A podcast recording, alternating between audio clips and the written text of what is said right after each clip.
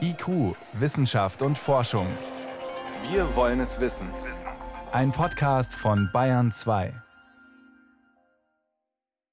Man kann dort die Fußabdrücke, das heißt also die Trampelpfade, die die Astronauten hinterlassen haben, ganz deutlich sehen. Und all das, was man dort beobachten kann, spricht eindeutig dafür, dass die NASA mit Astronauten auf dem Mond gelandet ist. Fakt. Trotzdem hält sich hartnäckig das Gerücht, das alles sei nur ein gut inszenierter PR-Gag der US-Regierung gewesen, damals vor 50 Jahren, die Mondlandung. Wir klären nochmal auf. Außerdem internationaler Datenschutz. Ein junger Jurist aus Österreich klagt vor dem EuGH. Und König der Löwen aus dem Rechner. So nah dran an echt war noch nie. Wissenschaft auf Bayern 2 entdecken. Heute mit Birgit Magira. Wie bremsen wir die Klimakatastrophe, die wir durch zu viel CO2 verursachen? Viele Ideen beginnen leider mit dem Wort weniger. Weniger fliegen und Autofahren, weniger Fleisch essen, weniger verbrauchen, ganz allgemein. Und dann gibt es da noch rein technische Lösungsansätze wie CO2 in den Boden pressen oder riesige Sonnensegel im Weltraum aufspannen. Ein Vorschlag ganz aktuell kommt vom Institut für Klimafolgenforschung in Potsdam.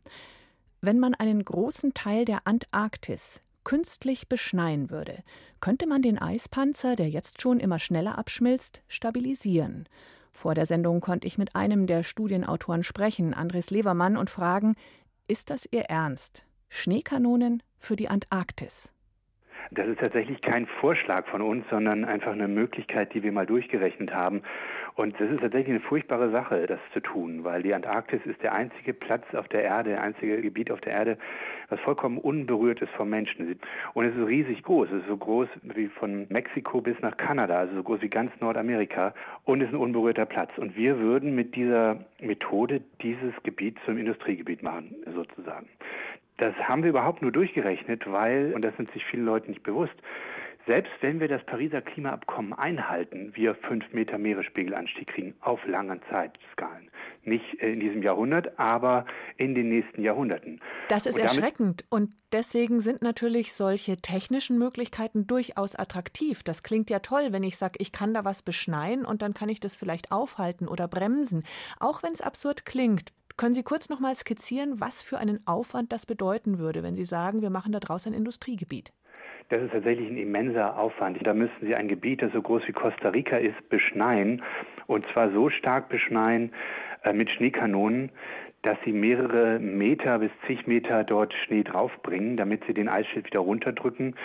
Denn der Eisschild ist instabil geworden, dadurch, dass wir wärmeres Wasser in den Ozean gebracht haben und damit an der Unterkante den Eisschild geschmolzen haben. Aber das heißt, ich müsste da unglaubliche Wassermengen aus dem Meer holen, entsalzen? Ganz genau. Wir brauchen unglaubliche Energiemengen, weil wir das Wasser erstmal aus dem Ozean hochpumpen müssen auf 1000, 1500 Meter Höhe, denn so hoch ist der Eisschild dort.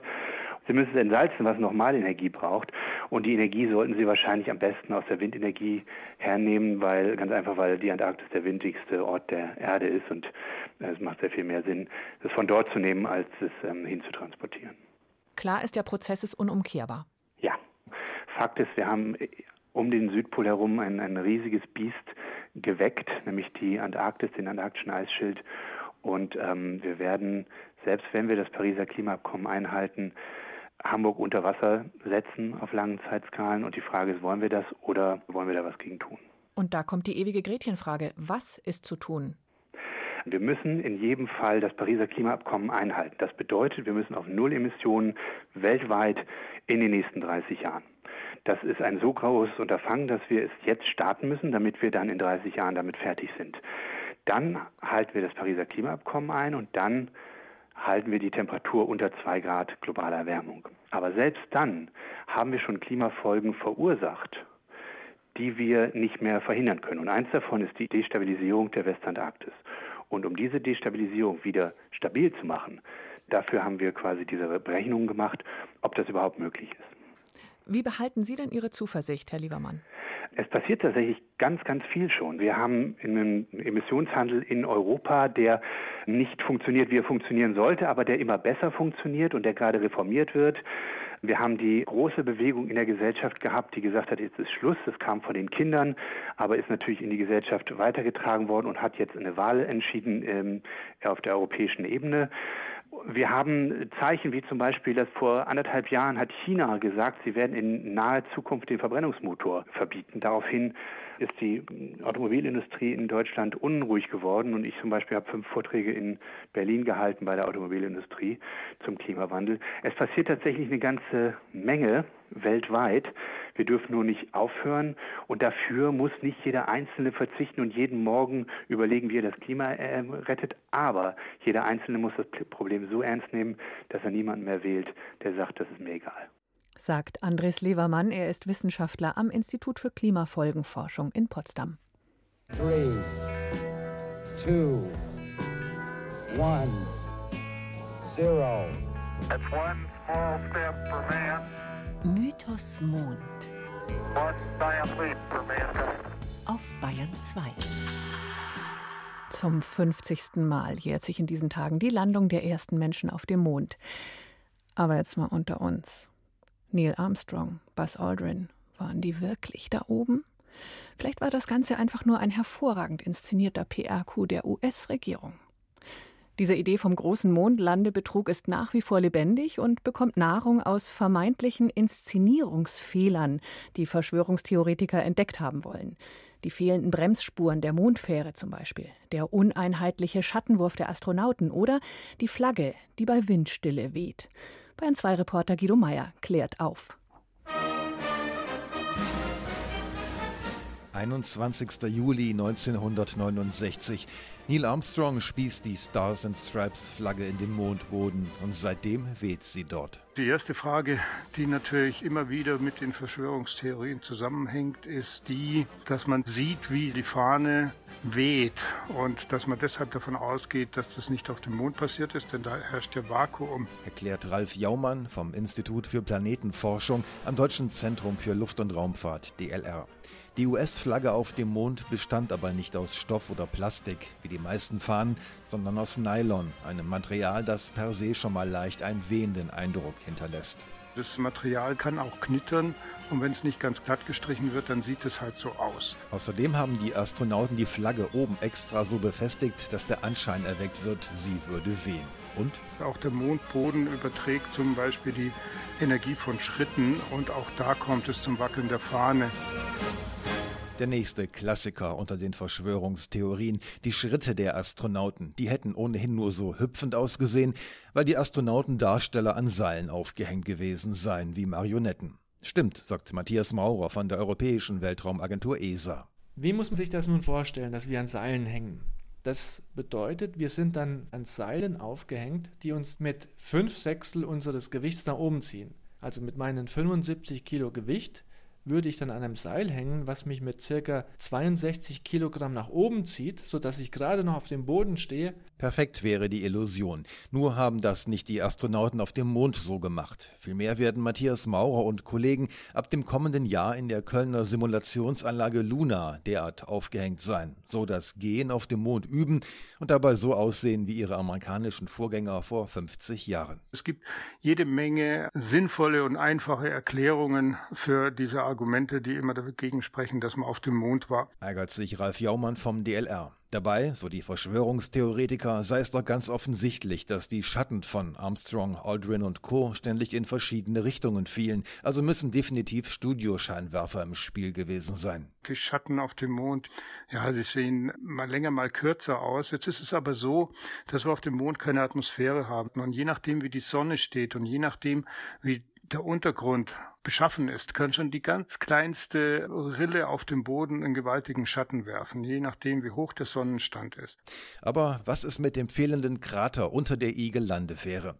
Denn den hätten die Bremstriebwerke beim Aufsetzen auf der Mondoberfläche erzeugen müssen. Unter dem Landemodul gibt es natürlich keine große Kuhle, die das Triebwerk verursacht hat, weil der ganze Druck des Triebwerks natürlich im Vakuum funktioniert hat. Und im Vakuum heißt es, dieser Bremsvorgang geht nicht nur nach unten, sondern er geht in alle Richtungen. Genau deswegen gibt es übrigens auch keine sichtbare Stichflamme des Raketentriebwerks beim Start vom Mond zurück zur Erde. Keine Atmosphäre, kein Sauerstoff, keine Flamme.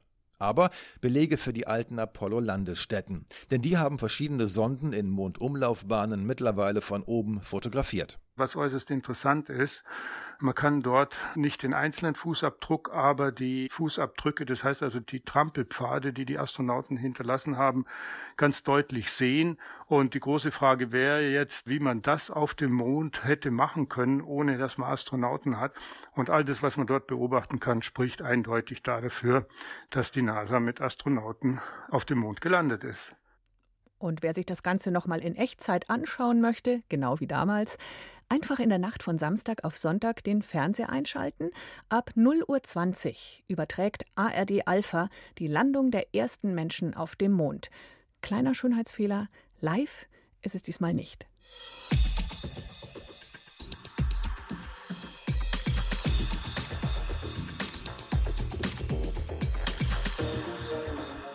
Hier ist Bayern 2 um Viertel nach sechs. Amazon, WhatsApp und die Google-Suchmaschine machen das Leben bequem. Und beim Datenschutz, ja, Europa ist doch führend und Deutschland sowieso, oder? Max Schrems ist ein junger Jurist aus Österreich und hat schon als Student vor dem Europäischen Gerichtshof gegen Safe Harbor geklagt. So hieß die damalige Regelung zum Datenaustausch zwischen den USA und der EU. Dadurch wurde er für viele zu einem Star. Mit der Nachfolgevorschrift Privacy Shield heißt die, ist er immer noch nicht zufrieden. Deshalb ist der von ihm gegründete Verein erneut vor den EuGH gezogen. Es geht um Daten von europäischen Bürgern, die beim US-Geheimdienst landen. Herr Schrems, was genau ist das Problem? Ne, es läuft prinzipiell so, dass es in Europa ja Datenschutz gibt und der funktioniert nur dann, wenn man die Daten nicht rausfließen lässt. Weil wenn die jetzt irgendwo im Takatuka-Land sind, wo es keinen Datenschutz gibt, dann kann ich mir in Europa viel ins Gesetz schreiben und das bringt dann recht wenig. Deswegen ist im Prinzip so, dass Daten nicht aus Europa rausfließen dürfen, es sei denn, wir haben irgendwelche rechtlichen Garantien, dass die auch im Ausland dann nach europäischen Standards geschützt werden. Das geht im Prinzip, da gibt es verschiedene Tools, die heißen dann Standardvertragsklauseln, Privacy Shield, Safe Harbor, da gibt es einen ganzen Haufen an solchen verschiedenen Mechanismen. Aber im Kern ist das Problem, dass andere Länder ja Gesetze haben könnten, die genau das Gegenteil verlangen. Und genau das ist das Problem in den USA. Da gibt es Überwachungsgesetze, die sagen, dass Daten, die zum Beispiel bei Facebook landen, direkt von der NSA abgegriffen werden können. Und jetzt haben wir das Problem, dass Facebook auf der einen Seite nach europäischem Recht Datenschutz garantieren muss und auf der anderen Seite nach amerikanischem Recht diese Überwachung zur Verfügung stellen muss. Das heißt, als Benutzer begebe ich mich quasi auf amerikanischen Staatsboden sozusagen virtuell, wenn ich mich da, wenn ich da unterwegs bin. Nein, das ist eben genau das Spannende, weil in Wirklichkeit haben wir zum Beispiel jetzt bei Facebook einen Vertrag mit einer irischen Firma. Das heißt, wir sind eigentlich innerhalb von Europa. Weil dort der Hauptsitz weil ist. Weil dort der Hauptsitz von Facebook außerhalb der USA ist. Also wir haben prinzipiell eigentlich europäisches Recht hier anwendbar. Und das Problem, auf was wir am Ende rauskommen, ist, dass auf der einen Seite die USA sagen, Massenüberwachung, Europa sagt, nö, geht nicht. Und wir kommen in so ein Problem, wer regelt eigentlich das Internet? Und jeder Staat tut selber. Und wir haben überhaupt keine Regeln global, wer jetzt was wo regeln darf. In den USA ist ein Riesenproblem, dass dieses Grundrecht auf Datenschutz ja dort auch in abgeschwächter Form und in anderer Form existiert, aber eben nur für Staatsbürger. Das heißt, als Europäer falle ich da sowieso mal durch den Rost. Und ähm, am Ende bin ich eben in dieser Situation, dass Daten einfach, die ich auf meinem Handy eintippe, am Ende von der NSA abgesaugt werden können. Und genau darum geht eigentlich diese Fälle, dass man das unterbindet. Jetzt denke ich mir als deutscher Mensch, wir haben doch diese tolle Datenschutzgrundverordnung. Da ist doch alles wunderbar und sicher, nein? Genau, die ist eigentlich auch wunderbar. Die regelt auch diese Probleme. Die sagt, Daten dürfen dann halt einfach nicht in den USA fließen in diesen einzelnen Fällen. Da muss man ganz dringend darauf hinweisen, das ist eben nicht generell so, dass keine Daten in die USA fließen, nur nicht zu Unternehmen, die bei dieser Massenüberwachung mitmachen. Um es vereinfacht zu sagen, wenn ich jetzt ein Hotel in New York buche, dann macht das Hotel keine Massenüberwachung, da kann ich die Buchung schon hinschicken. Allerdings diese großen IT-Konzerne, die machen da schon mit und da habe ich ein Problem. Also es geht nicht generell um die USA, sondern um einen kleinen Sektor in den USA, die unter diese Überwachungsgesetze fallen. Das heißt, habe ich Sie richtig verstanden, das Privacy Shield, die aktuelle Regelung, ist ziemlich löchrig, dieses Schild, aber wir könnten diese Löcher stopfen, wenn wir wollten. Es gibt eben eine Lösung zu den ganzen Dingen, ist nämlich das ordentlich durchzusetzen. Und da gibt es die Möglichkeit, dass die jeweilige Datenschutzbehörde, wir haben in jedem Mitgliedstaat so eine Behörde, einfach im Einzelfall dann sagt, diesen Datenfluss hier spezifisch, den stoppe ich, weil ich weiß, dieses Unternehmen fällt unter dieses Überwachungsgesetz. Das Kernproblem des europäischen Datenschutzes ist, dass wir auf Papier wunderbaren Datenschutz haben. Nur in der Praxis wird der überhaupt nicht durchgesetzt. Also Warum denn nicht? Praktisch zwei große Fälle, wo die meisten großen Konzerne sitzen. Das ist Irland und Luxemburg aus Steuervermeidungsgründen. Und damit ist die irische oder die Luxemburger Datenschutzbehörde zuständig für die Durchsetzung. Die Iren haben letztes Jahr veröffentlicht ihre Zahlen, die haben 4000 Beschwerden bekommen und jeder hat eigentlich ein Recht, sein Grundrecht ja auch durchgesetzt zu bekommen. Aber nur in 2,3 Prozent der Fällen über die letzten fünf Jahre haben die überhaupt dann eine Entscheidung getroffen. Das hm. heißt, in 97 Prozent der Fälle habe ich ein Grundrecht, aber keine Durchsetzung. Ihre erste Klage haben Sie eingereicht, da waren Sie noch Jurastudent. Woher nimmt man das Selbstbewusstsein? Und die Sicherheit, dass es klappen wird? Naja, ich, ich nehme das Selbstbewusstsein ehrlich gesagt aus der Idee, dass wir in einem Rechtsstaat leben und dass es Gesetze gibt, die für alle gilt. Und ich finde, das ist jetzt nicht wahnsinnig innovativ oder modern, sondern das ist ja eigentlich sowas, was wir uns eigentlich erkämpft haben, warum wir nicht irgendwo in irgendeinem absolutistischen Staat leben, sondern wir haben Rechte, wir haben uns demokratisch auf die geeinigt und dann werde ich wohl auch die vor Gericht geltend machen können. Und ich glaube, dass das eine Sache ist, auf die wir stolz sein können und wir auch nutzen sollten sagt Maximilian Schrems, junger Jurist aus Österreich, der europaweit für mehr Datenschutz kämpft, nämlich für den, der ihm zusteht und uns allen. Dankeschön. Danke auch. Bayern 2. Wissenschaft schnell erzählt. Heute von Helmut Nordwig und wir reden zunächst über die schwarz-weiß gestreifte asiatische Tigermücke. Das ist ja ein recht gefährliches Insekt. Diese Mücke, die überträgt mehr als 20 Viruskrankheiten, das Denguefieber zum Beispiel. Und chinesische Forscher, die zeigen jetzt in einem Freilandversuch, wie deren Zahl deutlich reduziert werden könnte. Die haben gleich zwei Strategien kombiniert, und zwar im Labor die Weibchen mit Röntgenstrahlung äh, sterilisiert und die Männchen mit Bakterien infiziert und es hat auch die Folge, dass die praktisch unfruchtbar sind. Ja, und dann haben sie Hunderttausende von diesen Mücken in freier Wildbahn ausgesetzt. Das war in der Stadt Guangzhou. Warum ausgerechnet dort? Das ist eine große Stadt, wo es besonders viele Dengue-Infektionen gibt, die von diesen Mücken eben übertragen werden. Mhm. Und die Hoffnung war natürlich, dass diese, dass die freilebenden wilden Mücken sich mit den unfruchtbaren Labormücken paaren und dann keinen Nachwuchs bekommen. Genauso ist es auch gekommen. Schon im zweiten Jahr gab es 94 Prozent weniger Tigermücken dort. Wow. Das ist ein interessanter Ansatz, schwierig vielleicht ihn großflächig umzusetzen. Und es ist natürlich auch offen, ob nicht eine andere Mücke statt dieser Tigermücke dann kommt und deren Platz einnimmt. Mhm. Wir kommen zum Thema Artenschutz. Die rote Liste gefährdeter Arten, die ist aktualisiert worden. Zum ersten Mal sind dort mehr als 100.000 Arten verzeichnet. Etwa ein Viertel von denen sind stark bedroht und 6.000 stehen direkt vor dem Aussterben. Das heißt, man hat nur wenige Exemplare noch, die man kennt. Darunter ist wirklich alles, viele Affenarten in Westafrika zum Beispiel, die werden dort zum Essen gejagt, man kann sich kaum vorstellen. Der Wald wird abgeholzt, das bedroht ihn natürlich auch. Rochenarten, die fallen der Fischerei zum Opfer, da sind 15 Arten gefährdet. Tiefseefische, die sind wegen der Ölgewinnung und dem Bergbau bedroht. Süßwasserfische, denen geht es nicht besser in Japan und Mexiko, weil Flüsse reguliert werden. Das klingt dramatisch. Ja, und es hört nicht auf bei den Pflanzen. Palisander zum Beispiel ist ein wertvolles Holz, den Baum gibt es aber fast nicht mehr in Madagaskar. Die amerikanische Ulme ist einer Pilzkrankheit nahezu zum Opfer gefallen. Und auch heimische Wiesenpilze, die verlieren ihren Lebensraum durch Überdüngung. Bei uns zum Beispiel der prächtige Saftling, ein roter Pilz, der eben auch bei uns na, vorgekommen ist, muss man sagen. Und das Ganze kann man nur resümieren, es ist eine ökologische Katastrophe. Haben wir noch gute Nachrichten? Eine haben wir für Heimwerker. Eine Kreissäge, die einen menschlichen Finger erkennt und sich blitzschnell abschaltet. Das gibt es bisher nicht. Es gibt ein Notbremssystem, das auf Berührung funktioniert, aber dabei wird so stark gebremst, dass die Bremseinheit ausgetauscht werden muss und es dauert.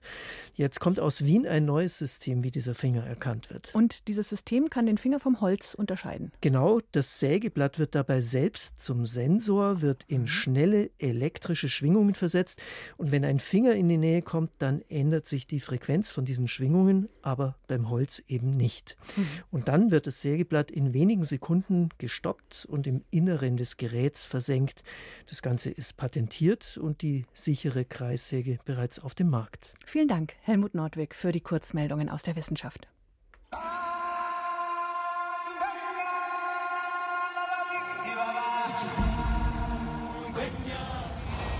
Die Eröffnungsszene aus dem Film König der Löwen. Die Sonne geht auf über der afrikanischen Savanne.